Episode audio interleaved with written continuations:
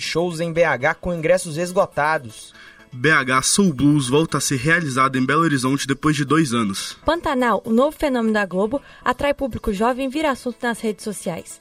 Bienal Mineira do Livro está de volta a BH após seis anos. Mega eventos animam BH. Bom dia, o Jornal de Cultura da Rádio PUC Minas está no ar.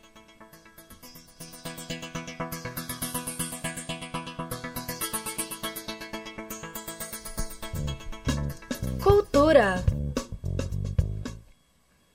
No último sábado, dia 14, aconteceu na esplanada do Estádio do Mineirão o segundo dia do Festival de Sertanejo. O evento contou com a presença de Henrique Juliano, João Gomes, Zé Felipe, Alok, Israel Rodolfo, Vitinho Imperador, Boris Furman, Bruna Lipiani e DJ DH.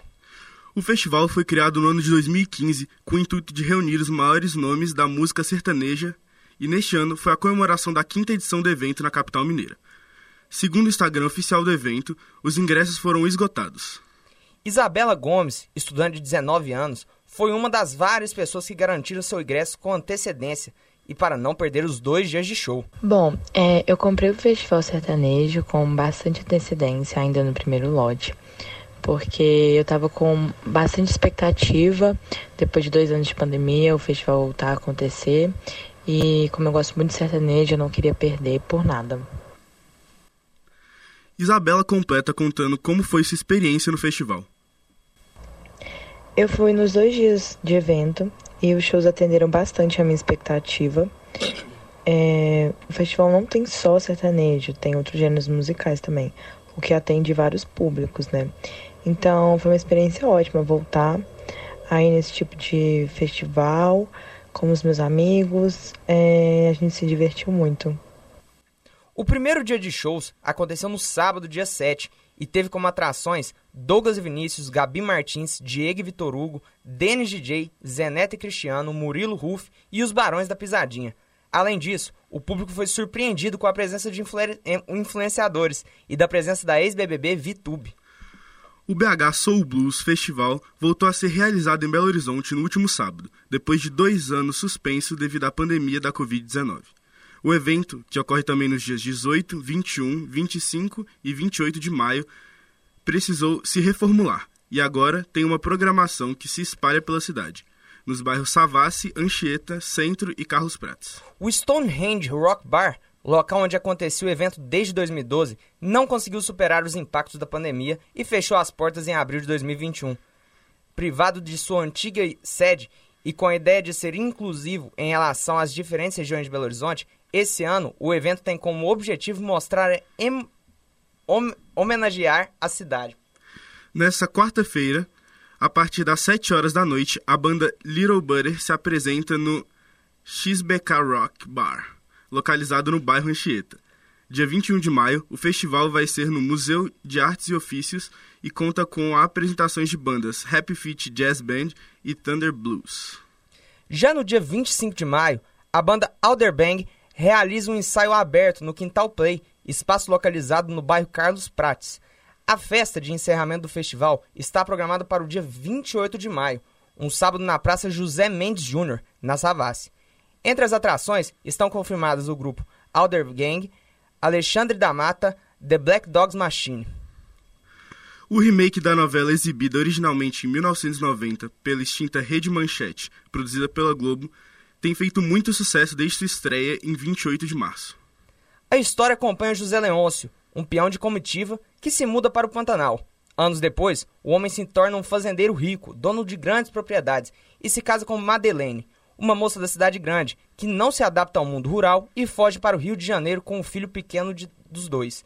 Já adulto, o menino retorna para o Pantanal na expectativa de conhecer o pai. A novela vem alcançando uma audiência que superou as expectativas da emissora, segundo o Ibope, ultrapassando Um Lugar ao Sol, sua antecessora que teve a pior audiência na faixa da novela das nove. Além disso, nas redes sociais e na mídia especializada, a novela tem feito bonito, aparecendo frequentemente entre os assuntos mais comentados, com elogios tanto da crítica quanto do público. Virginia Caetano, estudante que não perde um episódio, comenta sobre a produção e o seu sucesso.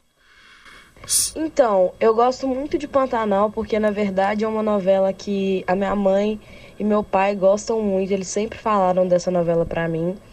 E eu sempre tive isso na minha vida, essa referência. E agora que voltou a passar, é muito interessante ver, inclusive eles também estão amando acompanhar. E é muito bom poder acompanhar agora de perto, né? Nessa geração, o remake da novela. E eu tô amando acompanhar. Eu acredito que, entre muitas coisas, o diferencial dessa novela é o fato de que ela tem um cenário muito, muito esplêndido, assim, né? O Pantanal é uma das maiores riquezas, um dos maiores patrimônios brasileiros, se não mundiais. E a novela retrata muito isso, é, figurino, cenário, musicalidade, o próprio elenco também, a escolha de roteiro. É, é um remake de uma obra de arte, né, que foi passada muitas vezes. E é uma novela que a geração mais nova também espera por ter tanta referência dela antigamente. Então, é, essa coisa dela misturar o místico também, as lendas do Pantanal com a realidade agora, é, é muito bacana de se ver. É uma novela que mistura muita, muito conceito visual, sem deixar de lado é, a magia das novelas mesmo. Segundo dados publicados no jornal O Globo por Patrícia Kogut, a audiência da produção é 25% maior de, que a de A Força do Querer, entre o público de 15 a 29 anos. Além disso, nada menos que 40% dos que estão assistindo na TV, no horário em que a trama é exibida, estão sintonizados na emissora. A Bienal Mineira do Livro teve início na última sexta-feira no BH Shopping. O ingresso está sendo vendido a 20 reais por pessoa. O evento, que não era realizado há seis anos e vai estar aberto até o dia 22 de maio, com expectativa de receber mais de 150 mil pessoas entre os dias de funcionamento.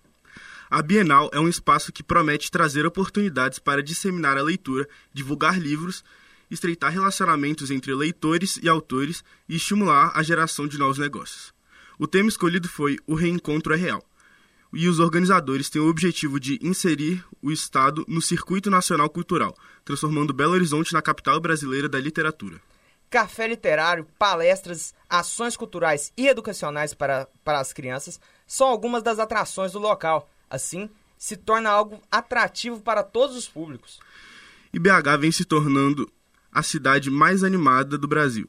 Nos últimos dias, BH vem recebeu shows badaladíssimos de grandes personalidades da música no cenário nacional e internacional. Na quinta-feira da semana passada, dia 12, a banda Metallica se apresentou para mais de 60 mil pessoas no estádio do Mineirão. Todos os ingressos foram vendidos e a casa estava cheia para prestigiar o show de uma das bandas mais importantes da história do rock. No dia 23 de abril, o Mineirão foi palco do Boteco do Gustavo Lima, que retornou a Belo Horizonte depois de mais de dois anos. Os ingressos foram esgotados e mais de 60 mil fãs tiveram o privilégio de acompanhar mais de nove horas de evento com muita animação e moda sertaneja.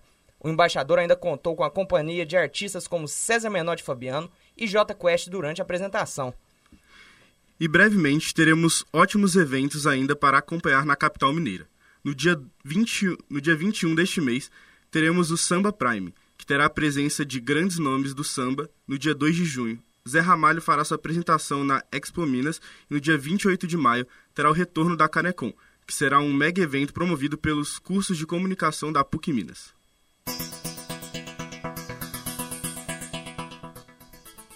E chegamos ao final do Jornal de Cultura da Rádio PUC Minas. Apresentação: Eduardo Naum, Pedro Paulo Menberg e Pietra D7. Produção: Júlia Vargas, Lívia Tertuliano e Pietra D7. Trabalhos técnicos: Clara Costa. Coordenação: Getúlio Nuremberg. Obrigado pela sua audiência e até a próxima.